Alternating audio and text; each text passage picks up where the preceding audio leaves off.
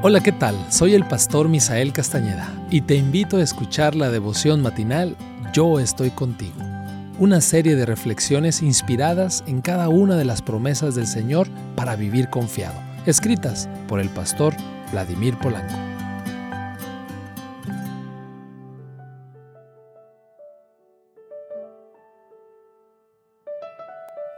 Hola, ¿qué tal? Me da mucho gusto poderte saludar en este bello día.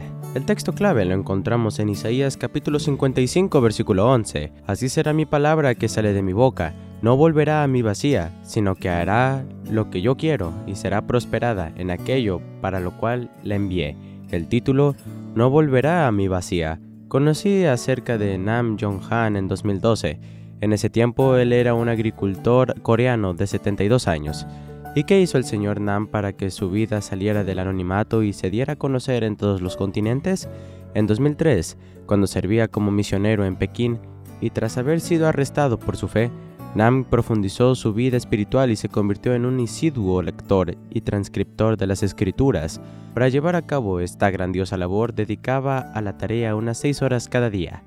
De acuerdo con Nam, la práctica de leer y transcribir la palabra de Dios tuvo un impacto muy positivo en su vida, puesto que se definía a sí mismo como un hombre impetuoso y agresivo. Sin embargo, leer y escribir los escritos sagrados lo guió a reconocer que era un pecador y a sentir que su corazón se enternecía y que sus tendencias agresivas desaparecían. A causa de su experiencia como veterano de guerra, Nam padecía graves problemas visuales y severos dolores en la muñeca, el brazo y el hombro. No obstante, tras comenzar a leer y transcribir las escrituras, su salud mejoró y aumentó a 10 las horas que dedicaba a ese noble y laborioso oficio. La experiencia de Nam no debería llegar a ser la nuestra. ¿Hemos experimentado en nosotros el poder de la palabra de Dios?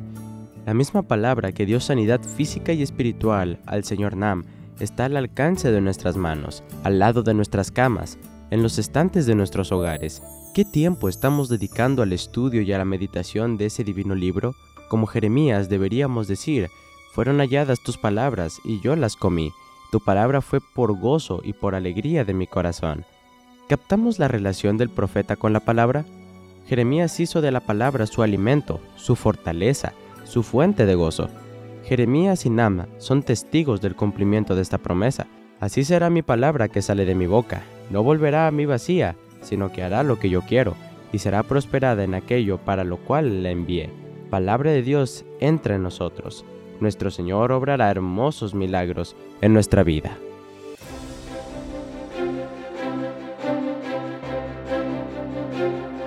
Esta es una producción de la Iglesia Adventista Universitaria de Montemorelos en México. Recuerda, pon a Dios en primer lugar y que tu vida sea un ejemplo para los demás. Te saluda el pastor Francisco Soto. Hasta la próxima.